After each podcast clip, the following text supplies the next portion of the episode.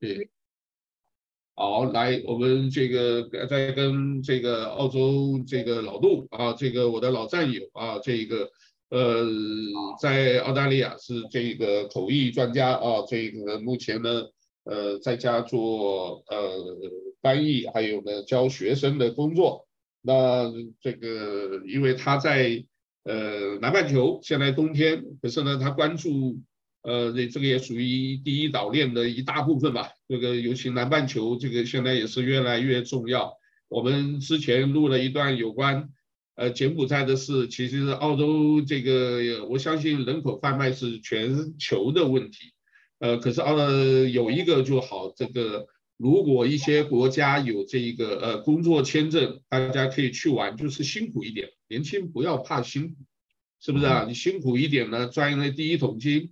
呃，回去再找机会，对不对？我觉得是整个但政治大环境啊，这个台湾这个已经空转了二十多年啊，因为蓝绿恶斗，你只要一讲就是抗中保台，或者是哎呀名称多了，我就说看的都晕了，知道吧？一回就是九二共识，认或不认。那但是我目前我所看到的是，国民党也是自己一团乱。民进党这个也没有什么精英啊，执政也是无能，呃，不行了就撒钱啊，这个反正我就发就就就出钱嘛，钱也是全民买单嘛，对不对？其他你说好的政策，好的什么牛肉什么都没有，南向政策也算失败，对不对？那中国那边也不争气啊，这个一带一路也搞出一大堆事，自己内部也有很多的问题，房地产经济啊等等都不理想。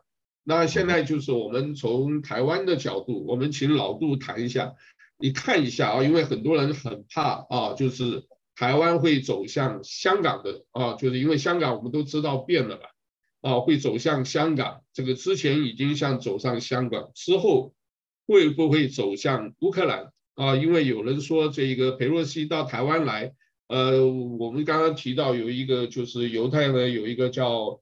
呃，塔木德的这一个呃智慧的书啊，你从里面看，其实它就是很像我们中国的易经里面的，就是什么正正反反啊，都没一个准。你我上一次在节目有讲，就是你从这一面来看，你从反面也可以找找到它的这个理由。所以，譬如说，为什么呃蔡英文执政党蔡英文总统啊，他为什么要这么这么想？他的盘算是什么？那裴洛西呢？他们的盘盘算有什么？那习近平他们也有他们的盘算，对不对？每一个人都在打自己的这个啊，这个那在台湾方面最简单的就是我一定要执政，我拿到执政权，我就什么都可以搞。所以他这两天就一直要推十八岁公投。我这一想，为什么要十八岁公投？这样子可以多这个八九十万的这个呃年轻的那个选票，他到时候就希望在这个公投。榜大选的时候，是不是到时候达到修宪的门槛？哦，我觉得这个就是有一个有有一个陷阱，因为你所谓的修宪的门槛，是不是就可能在这两年？哦，你们既然要这么搞，我就干脆，对吧？你美国我也看清你，美国就是想利用我做这个棋子，我干脆我把你推到这个最前面，我就是搞台独。我管你是不是对我们所有的这个几个台独分子搞不搞这一个叫做呃叫做制裁，我才不管，我反正还目前还安全，对不对？你如果到时候来了我投降啊，我我就下跪就算了嘛，对不对？那你要毙就毙了，那没有这个我得要承担这个。可是到不达那一步之前，他是不是就就敢这么硬干？也也有可能呢、因为超过九百六十五万的这个选民现在听说。有一千九百多万，如果扣掉这一个，呃，叫做什么，呃，九百多万呢，过了一半的门槛的话，我修宪成功，我就改台湾共和国，你怎么样，对不对？那中华民国就没有了，所以这个是一个大的问题。那这一部分的话，我们看看老杜有没有什么样的看法？而且我认为是目前这几年啊，还算是安全，但是听讲人家讲说二零。二七年，也就是再过五年，可能台湾就是真正到达这个危险的地步。也有人讲十八个月，也有人讲二十几个月啊，我不晓得你所了解的。我们请我们老杜，其实老杜啊，这个呃，四十年前我跟他这个呃在呃金门前线当兵，我发现老杜就是其中很多的这个看的东西啊，这个因为他对历史文化这个琢磨很深，所以我们来听听他这个看法，就是对海峡两岸啊现在什么样这个看法？来，老杜你帮我们解释一下，或给我们这个呃 说一说，来。好，谢谢。嗯，我想分享一些，这是我个人的。主观的认识有可能以偏概全，也可能不够全面。凡是网上如果如果发表任何言论，必然会有酸民，必然会有反对意见，那无所谓，反正我是完全不不不回应那些酸民的呃反对意见，只是代表我个人的看法，不代表任何人。第一个，这个这个这个其实我都已经屏蔽，我在那个连连那个什么油油管，我现在基本也不动了。对，留言功能。那个我们没有时间去去去搞那个，我们也没想做真正什么网红，我们自己我们讲啊，书生报国啊，这一个我们也是想说尽一份力啊，这个就我们知道的啊，这个我也有一点发言权嘛，啊，你听多听少没关系，好不好？你就尽量讲。啊，这畅所欲言，只代表本人。OK，二零二七年，呃，好像郭正亮还有其他的好几个人在台湾的评论，在油管上可以看得到，都把二零二七年当做一个呃即将面临的大限。这个所谓大限就是武武力统一嘛，所以考虑到说是习近平的任期呃结束以前，在第二次任期结束以前，然后他们的各方面的准备。所以这个是不是真的非常危险？我不晓得，但是大家都在这么预测。所以二零二七年以前啊，请大家留意这个时间点，关键的时间点。佩洛西来台湾这个事情啊，老实讲，现在回过来看是政客啊跟政治诈骗集团，包含美国跟台湾的政治诈骗集团，或叫做所谓的党，党就是上黑嘛。呃，上书的上加黑暗的黑，这个党党的繁体字，政治诈骗集团，大家下了一盘棋，各取所需，各自捞到自己想要捞到的好处。所谓的佩洛西，或者叫做裴洛西，两两岸的翻译的译名不同。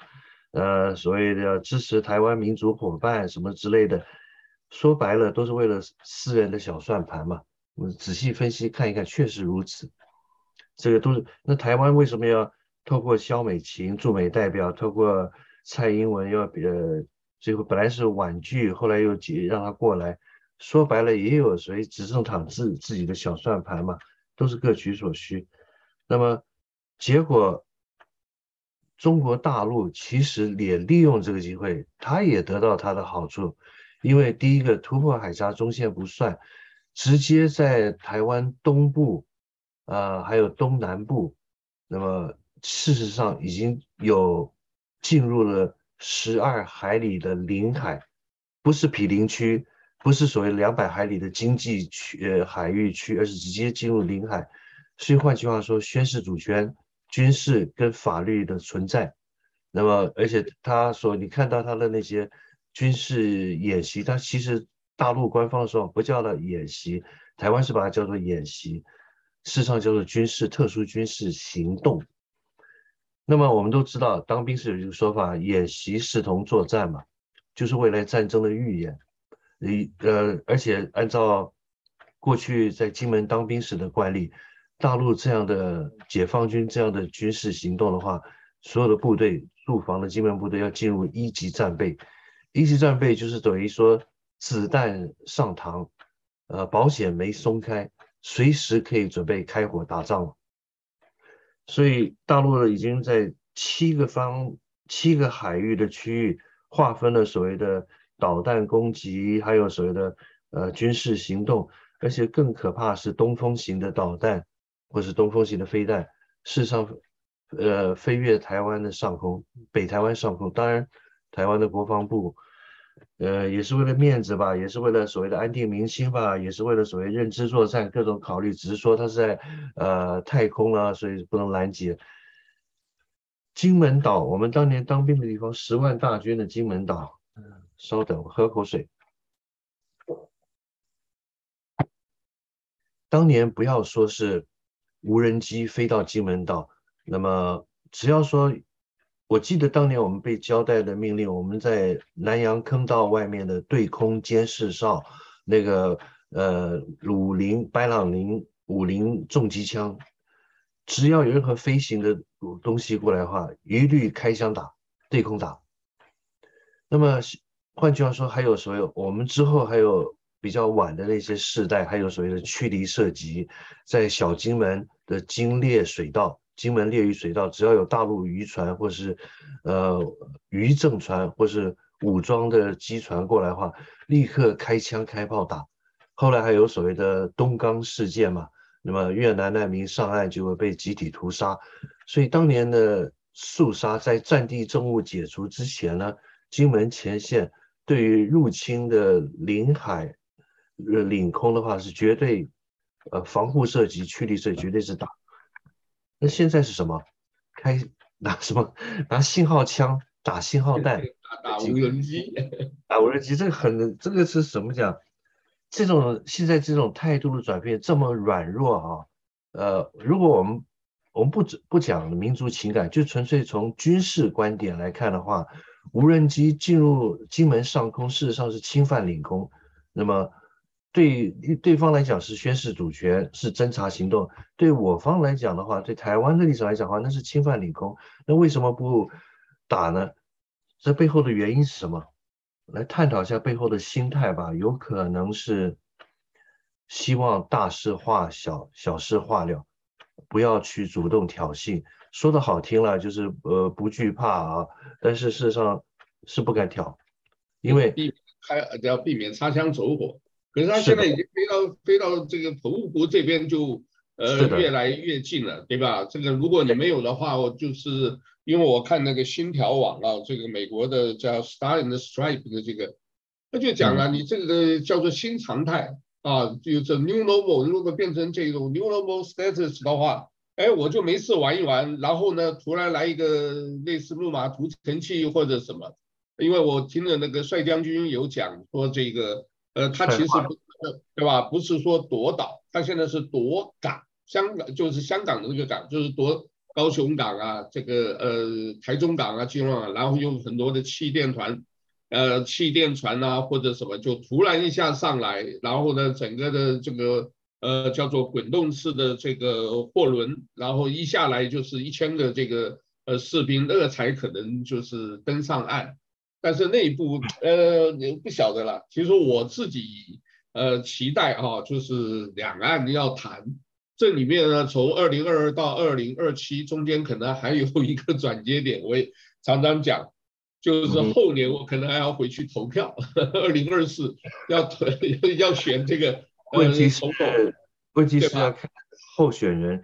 如果能有像韩国瑜这样的候选人的话，我也不计成本也回去登记选民，要在先向内政部登记选民，然后回去投票。你得先登记啊，拿到了那个呃批准的那个通知书，你才能回去投票，而且只能投。如果是没关系，不就是说，反正总统选举是大概呃已经有，现在已经有一个候选人的嘛，就是柯文哲嘛。那个蓝绿现在还不知道，那问题是这个呃蓝的也没有理理想的。我跟你讲，柯文那个谁韩国瑜出来再出来，可能还是没办法。我我个人认为侯友谊也没有办法，因为他已经选上新北市，如果很顺利的话，这两年可能还是就是你要做好做满。那只有一个可能柯文哲或者配合的也不知道。也许张亚中可能也不行，因为那个所谓认知作战给你搞的就是，我觉得可能就郭台铭，郭台铭就会有很可能的，就是他不一定要选总统，郭台铭来当一个什么幕后大金主，或者做一个选上了以后，哎，这个行政院长由谁谁在干？在干？可以，我相信他当行政院长是可以胜任愉快，而且会表现杰出。那么如果柯文哲如果没有别一堆烂苹果中。没有更好的话，那柯文哲是可以考虑。但是柯文哲加上韩国瑜两个人合作做搭档的话，那我是绝对投，绝对投资两个人。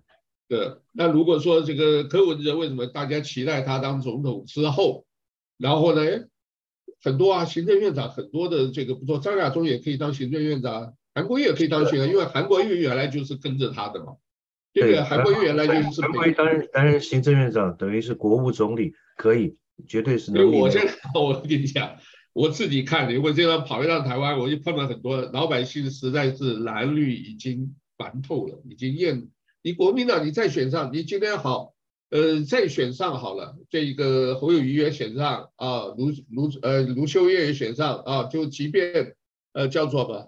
呃，张善政也选上好了，就算你这个运气好，你选上这些的话，问题二零二四是朱立伦出来，那个是个很糟糕的人的，对不对？你也同意，对，你也同意。但是呢，他会讲，哎，我就是你看我所谓这个六都过半，我已经有什么了，他就有可能呃有正当性出来。那国民党要他出来，我跟你讲，又是蓝绿之间搞不完。所以一定要第三势力，我就是很简单，摆脱那个柯文哲勤奋认真做事，不贪污，对不对？至于其他的包袱啊什么，慢慢来，对不对？所以啊、不知道，我就刚才讲二零二七之前，可能唯一的这个谈嘛，我两个这个海峡论坛或什么，我就他能跟你谈嘛，谈的话就哎可以也买很多时间了，对不对？因为你这个和平是大家的一个一个那个。呃，而且柯文哲也到过美国啊，他等于也去也也也去叫做什么？呃，好像也去面谈的，他们认为他还可以呀、啊，对不对？就是说我们台湾，我们为什么我们小小地方，我干嘛做你们的呃中间？不管是岛的西部，还是这个所谓的海峡两岸，还是太平洋两岸，是不是？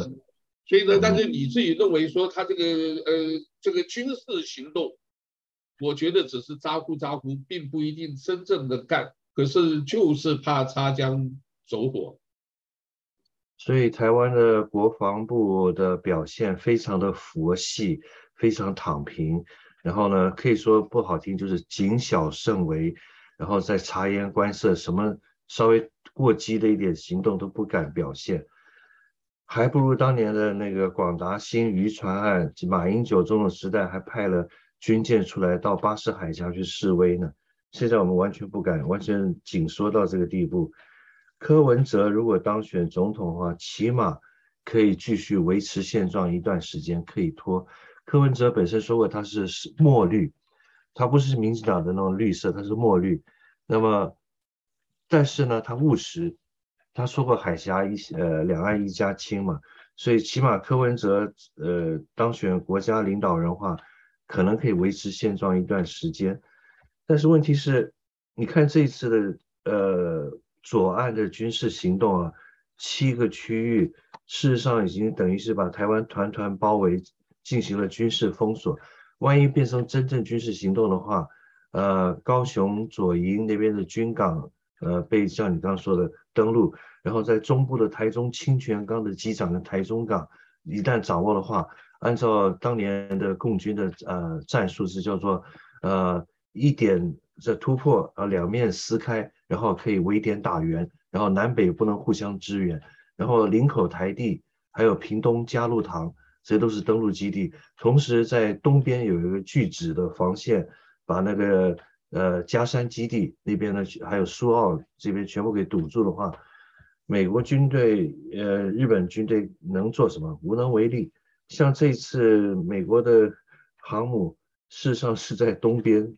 在呃，在台湾东边的所谓的西太平洋地区也不敢进入，而且台湾海峡从国际法观点来讲，它确实是属于领海范围之内，它不是国际航道，但是可以呃声明，然后可以无害通过，所以台湾海峡又那么浅，那么就是所谓的两岸之间的海峡，而不是东海岸，台湾东海岸，所以。刚才你提到一个有趣的问题，有关那个修宪门槛，还有所谓的十八岁的公投。你看这个，刚才你提到蓝绿恶斗啊，我现在我个人看法，蓝绿恶恶斗基本上已经算是终止了。现在的国民党，在这位所谓的主席朱朱立伦的领导之下呢，基本上是非常的弱化。那么国民党，我觉得。没有什么影响力了，这个百年老店不行了。然后中华民国其实已经亡国了，这是我个人看法，名存实亡。现在的执政党去中国化，所谓的呃仇中呃呃保台抗中保台，然后只不过借着中华民国的这个躯壳招牌不敢拿掉罢了。但是从大陆的观点来看，这个维持现状，还有维持中华民国的躯壳招牌，也就是所谓的华独嘛，华独台独对他们来讲都一样。那么佩洛西或是叫裴洛西这次来台湾的时候，其实严格意义来讲，触犯了呃中共的法律的红线。那么二零零七年，中共的人大通过一个反分裂法。那么你看看它里面讲的那几条的那问题呢？其实呢，我个人觉得它已经达到了踩红线的地步。但是为什么现在中共没有立即呢？采取所谓的断然的行动，所谓地动山摇的行动，恐怕他们是考虑这是一盘更大的棋，那么所以小不忍则乱大谋吧。所以中共这一次呢，但是他所做的也趁机呢突破了海峡中线，进入我们的领海区了，然后等于包围了。那么这个在对国际上来讲，就事实上就是宣示主权嘛。那么台湾不过是他的，在他心目中不过是一个省。然后他的军舰跟他的演习区域是在，呃，领海是十二海里，我记得在新闻报道上提到说已进入十一海里了，已经进入领海。就算不进入领海的话，往外延伸的那个毗邻区，早就在是他演习的或者军事行动的范围。所以，跟中华人民共和国跟北京建交的那一百七十多个国家吧。他们的建交公报中的宣言都有一段话，说全世界只有一个中国，台湾是中国的一部分。这个从国际法来上来讲话，那么换句话说，一百七十多个国家承认这件事，这对台湾来讲，你从国际法来讲，台湾中华民国在台湾是非常不利的。然后就算是那个呃所谓的大陆跟美国之间的所谓的所谓的关系正常化时的建交三公报。这里面不是也提到，美国用的词是叫 acknowledge，就是美国认识到海峡两岸都认为只有一个中国，然后呢，就是呃，对于这一点，美国并不挑战，没有异议，然后希望呢，海峡两岸用和平的方式来解决自己的呃起分歧。那么中国大陆的翻译是把这个建交公报中的 acknowledge 翻成承认，那么对。所以这个其实是大家各取所需吧，各自解读。然后这一次看裴洛西来台湾的时候，呃，美国官方的说法是认为说，我们始终坚持一个中国的政策，他用的英文是 policy，而中国大陆的解读是一个中国的原则。什么？因为原则是不可以，中国说法是不可以拿原则做交易。为了原则的话，可以不计一切牺牲；为了捍卫原则，可以发动战争、发动军事行动。而 policy 不一样，政府行政权三权分立的行政学下的所谓的原 policy，policy 只要不违法的话，可以朝令夕改。所以法律这原则等于是一种法律刚性的东西，但是所谓的政策的话。那就是法律授权有依法有据、依法有缘，行政机关、国务院、白宫，它可以随时改来改去，所以这里面的利害关系很明显。美国只强调我是遵从一个中国的原则，但是原则我可以随时可以改，而中国强调是美国呃跟中国建交时遵从的是一个中国原则，不是政策，所以这里面其实大家各自解读。十八岁的公投啊，台湾的年轻人被这种。非常糟糕的，现在这种教改后的教育，加上这种呃教育的素素质的问题啊，十八岁老实讲，只能说生理上成熟，心智上成熟吗？有国际观吗？对对世界大事看得清楚吗？对台湾的前途看得清楚？对自己的命运能呃能掌握吗？能做出正确的判断吗？我打一个大问号。那十八岁增加这么多投票的生力军。然后再经过这种大内宣的洗脑，请问台湾现在除了五十二台的网络的中天以外，台湾的呃传媒，不论是电子传媒跟平面传媒，是不是全面绿化？是不是跟比国民党是一党独大的时代，在两千年以前，就一九四九年到两千年到连战败选之前，呃，比那个时候国民党执政的时候的媒体还更可怕，是不是全部变成了绿色的党的喉舌、党的机关了？全部配合所谓的党的政策搞内宣？那请问这跟过中国大陆的呃所有媒体必须信党有任何差别吗？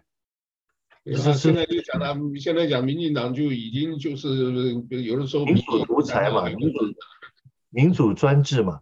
那么台湾有所谓的言论自由吗？有有没有会被查水表？像那个王炳忠的那个调查局的事件，是不是会被查水表？是不是会被晋升？是不是会被？然后又动用大量的水军和网军来攻击。那么换句话说，有有真正意义的言论自由吗？有真正意义的政治信仰自由吗？我我打一个大问号。有一个也可以说名嘴吧，我是看他已经好几年了。呃，我想你可能也听过，叫陈辉文。哦，我知道。对，陈辉文他有一些那个，他也讲了，你如果说呃，如果还是选国民党的话，你二零二四朱立伦会出来，出来的话又还是陷入这一个呃蓝绿或者是这个省级情节，或者是。呃，所谓这个去中化、抗中保台等等，又可能落入那个循环，没完没了。其实我看蔡英文政府本身就是也想，就是我我认为还是想赌一把，知道吧？他就反正嘛，你们没有的话，斩首行动。今天台湾如果能翻起来，除了那些绿党，你知道很多人其实不太关心那些的，他只是选举他会选。对不对？他可能做票，或他用任何手段，政商媒啊，这个为什么高端政策他就搞钱，对不对？然后呢，政府呢就用网军侧翼啊来来控制所有的媒体，对不对？然后呢，这个就是这个政府呢就是黑箱作业，所以有人想呢，制裁，真的用是搞制裁的话，我就斩首行动，就剩那你几个人，对不对？我来兵临城下以后。你们就把这些呃交枪不打，你把这些人就全部抓起来，然后就是直接搞兵变。因为我看那个台湾那些很多的年轻人，我我自己出去我就问他们的，有没有当兵？没有，愿不愿意当兵？呃，不愿意，对不对？然后你看他，你既然不愿意，来了以后就两个字，躺平投降，就讲打了我就投降了，对不对？对老百姓没有影响，真正影响 就是上面几个高官。哦，就这些这个掌握这些这个，可是那些人你知道，是因为枪还没有到他的面前，所以呢，他们还敢这么干。而且我跟你讲啊，中国大陆现在也是，其实为什么这个拜登或者什么，他看的这个他很笃定的，也包括现在大家说这一个叫做呃雷根号为什么跑一跑，就是说好像他跑走了，其实也没有啊。其实我跟你讲，美国军力还是很强。就有两部电影啊，呃，就是讲我不知道《Top Gun》你看过啊？有没有看过那个叫《Top Gun》捍卫战士？这个他们这个这个新的，你看那里面的那个，对吧？而且现在还有一个电影叫做什么？这个 Steven Seagal 的演的一个也是一个 F 三十五，很厉害呀。它隐形战机，它在空中 F 十六打不过的，这个飞机飞在上空走到云端，它就突然隐形，就是看不到了。那飞机你在背后追它，对不对？F 十六在追它，它飞机一下就不见了，不见，然后它其实一个大回转又跑到你后面来，所以变成说，如果真正的战力或者什么，为什么他敢笃定说中国目前虽然你有东风十六、十七什么，但是你真正要干起来，可能还是没办法。所以呢，变成说大家都在谋划自己的这一个，然后看是不是台湾就希望选举。那中国大陆习近平也是希望继续能连任，对吧？当他的习皇帝。那美国呢，在这个最近又是很多的经济制裁或者什么，都有各自的盘算，对吧？所以我们希望平安吧，我们希望台湾平安吧。这个所以真的有的人是没办法，但是我觉得到后年看看吧，因为这个今年不知道啊，九合一地方选举如果有一些变盘的话。我想这个整个局势又可能会改，是吧？台湾的执政党啊，老实讲，我觉得不过就是政治诈骗集团，升官发财嘛，所以不不但要选，避免被将来法律上追究刑事责任，所有的叛国、卖国犯罪，同时还有贪污舞弊，一大一大糊涂，所以基本上就是发大财嘛。呃，所以不断的搞官商勾结，还有各种的利益输送。那么所谓的台湾共和国，你前面提到这个问题，其实啊，呃，民进党所掌握的这些立委的席数啊，然后还有掌握的传媒，他真的要搞台湾共和国的话，早就可以搞了，但是一直不搞。那么因为背后要看美国老大哥的脸色行事吧，同时要考虑在这一盘这个棋如果下的话，它的利弊得失是不是能稳赢，然后是不是反而变成了通往统一的捷径是要透过台北。那么如果台北这边宣布搞所谓的呃独立公投，正名制宪，那是不是正好师出有名了？马上呃按照反分裂法采取这个武力统一的行动，而一旦武力统一开始发动，所谓的就是强调这是内战的延续，那么他国不得干涉内政，不得智慧。那么所有签署建交公报的那些国家，从国际法观点来讲话，那他会说中华民国跟中华人民共和国是一个国家的之内的两个不同的政府，一国两府。那这事实上是一九四九年未完的内战的延续，不过是一，所以它不是一种，他会讲说这不是，呃，俄罗斯进入乌克兰算是侵略战争，可是左岸来打我们的话，那变成他说是这种不算侵略，是内部的平乱，内部的叛乱的平乱。那么从国际法的观点来讲，有多少国家会支持中华民国在台湾？这是一个问题，而且。呃，台湾的军队啊，国军不论是战力跟物质战力跟精神战力，恐怕不行。当年我们的装备那么差的时候，我们在当兵，金门当兵四十五年前，有一些装备其实是二次世世界大战的装备。呃，部队里面还有那个呃五零重机枪，还有我曾经示范拿过三点五英寸的美制的火箭筒，所以巴祖卡。那个是二次世界大战的装备，充其量最多是朝鲜是韩战时的装备。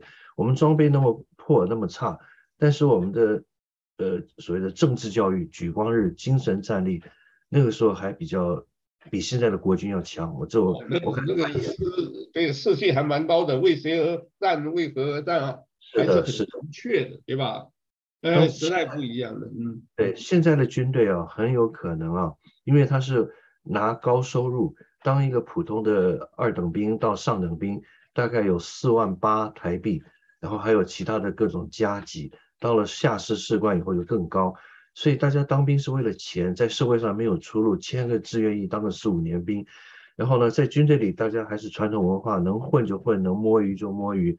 那么等到统一战争一旦爆发的话，是且面临接战的军队啊。海制空权、制海权一旦没有了，陆军是不是还会愿意去牺牲？为何而战？为谁而战？是不是愿意当炮灰？而且有，如果有的是你基层士兵想的是说，是你们这些政治诈骗集团发动战争，我为什么要替你死的话，那就麻烦了。而且发动战争之前，以传统的所谓的共军的做法，他一定会搞政治宣传作战，比方说，呃，优待俘虏，缴枪不杀，所谓的。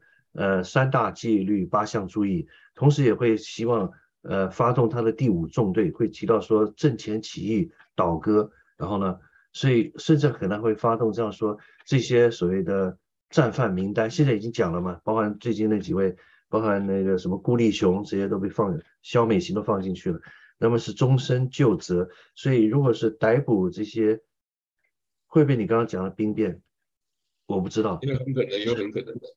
因为逮捕之后可以立功，而且呢，甚至还可能转变编制，变成了呃，以后就不再叫中国人民解放军，因为台湾所谓被解放以后，就恢复改成叫中国陆军、中国海军、中国空军、中国陆战队。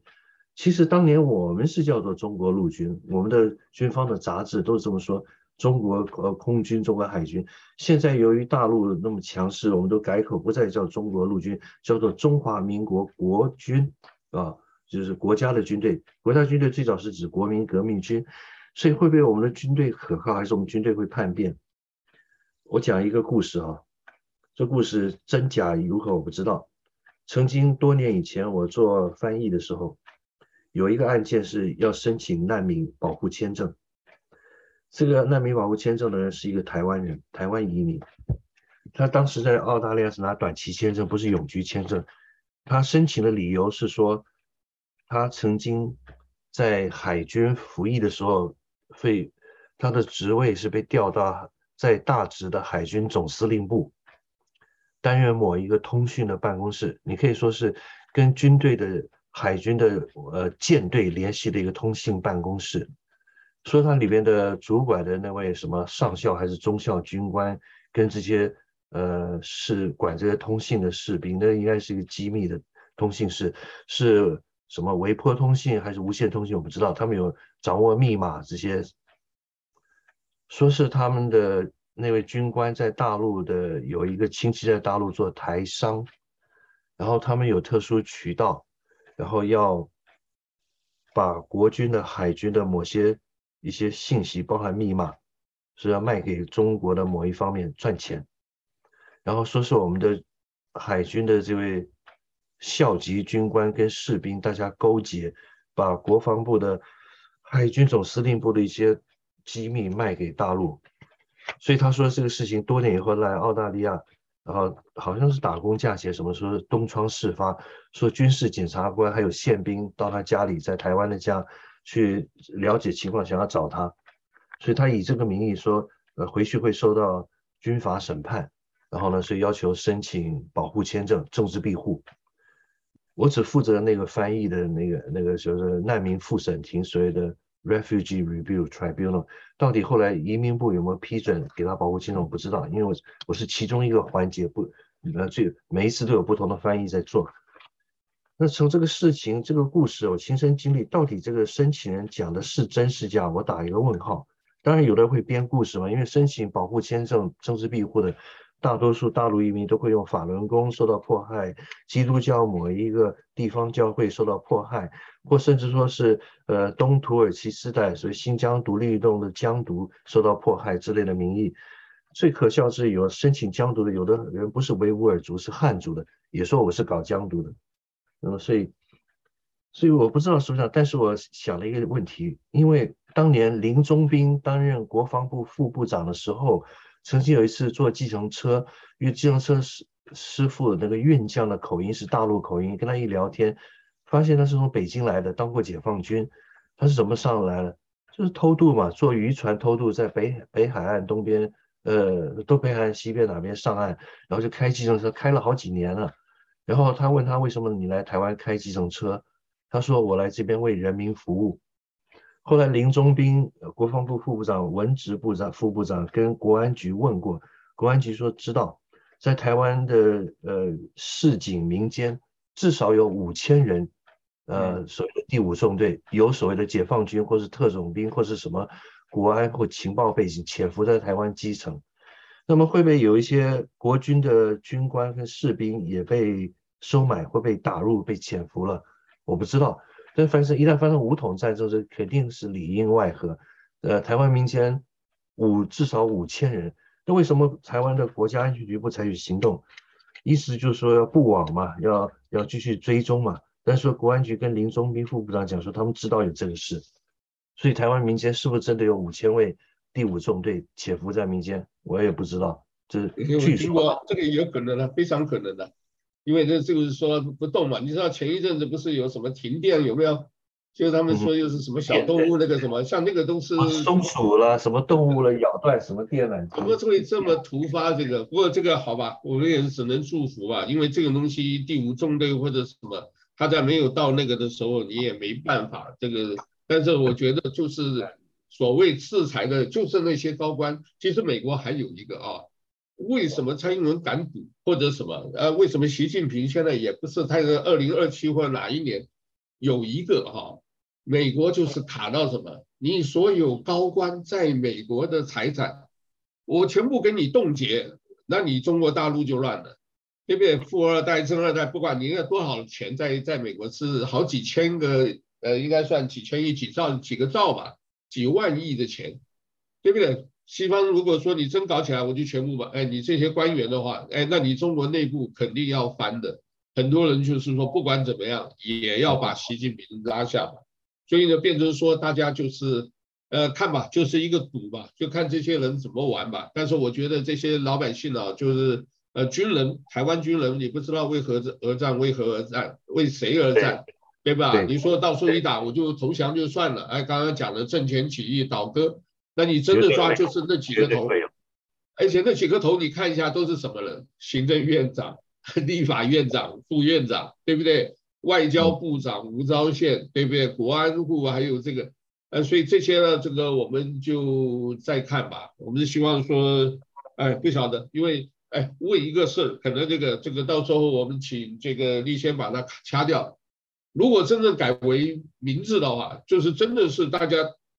就是宪法啊，公投宪法过了，我们不用中华民国了，台湾可能还是会吵一阵子。我们就是改为中华民国台湾，或者加两个字，或者就台湾共和国，有没有可能？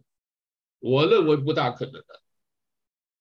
但是需不需要？我我觉得有可能需要，因为我们护照呃是有可能了，但是问题是会是一个短命的政权。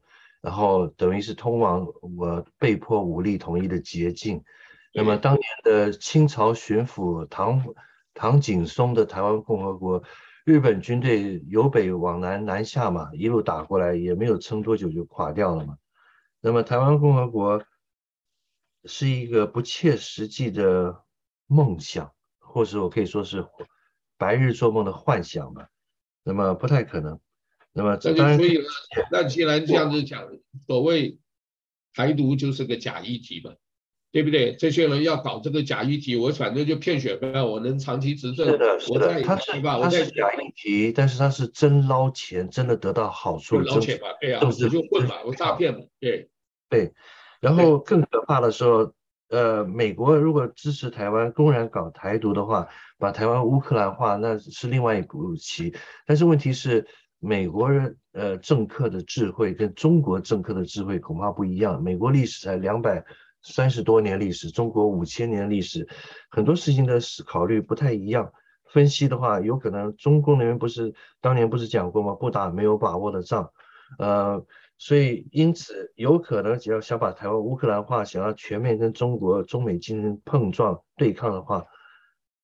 台湾只能所能做的就是佛系躺平。你看台湾老百姓这一次的军事行动，大家基本上，呃，所谓的没有什么反应，大家各过各的日子，还不如九六年江泽民时期的导弹危机的时候，那时候台湾还有人抢购米了，民生物资储存囤积，现在都没有，大家都是反正就是到时候，呃，城头换大旗，换不同的人来执政。呃，改朝换代嘛，所以老百姓更还是过自己的日子。这个时候可能还是征兵嘛，这个时候可能还是征兵制嘛，所以这个有差吧，有差吧。好吧，那我们今天先讲到这，你等一下下午还有还有活要干，那我们今天先讲到。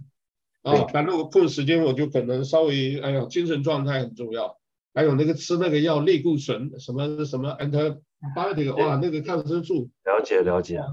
很难集中精神，所以那个。对，好吧，那就差不多的。你的对，已经已经啊，你十二点了，对你还有活吧？那我们今天就介绍到这好了。好的，好的，好，谢谢。啊，这个谢谢你自己保重啊，Good day 啊，Good day，好，拜拜，好，拜拜。